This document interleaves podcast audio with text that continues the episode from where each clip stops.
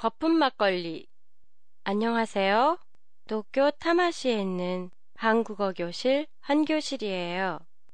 연일 30도를 넘는 무더운 날씨가 계속되고 있는데요. 청취자 여러분들은 어떻게 지내시고 계세요?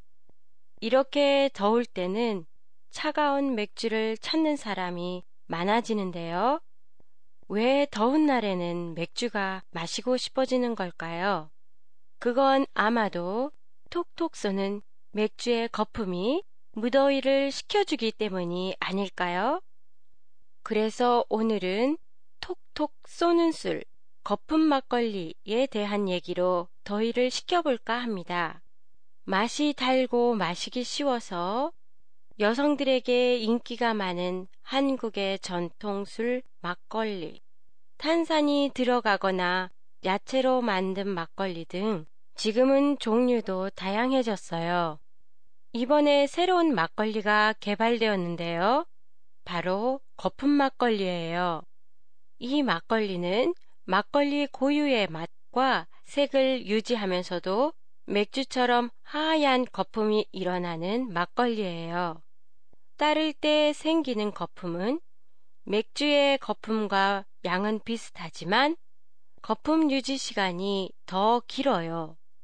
맥주의 거품이 30에서 60초인 것에 비해 막걸리 거품의 유지 시간은 2, 3분 정도로 더 오래 가요.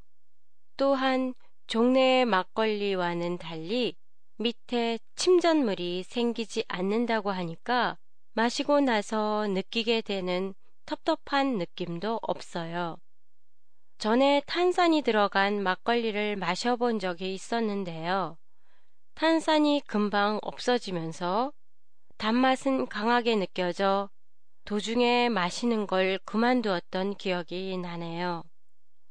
찌꺼기 제거와 거품으로 한결 마시기 쉬워진 거품 막걸리. 하루빨리 제품화되어서 일본에서도 시원한 거품 막걸리를 마실 수 있게 되었으면 하네요. 팟캐스트에 대한 여러분의 의견이나 감상을 보내주세요. 보내주실 곳은 한교실의 홈페이지 한교실.com이나 트위터, 페이스북을 이용하세요. 안녕히 계세요.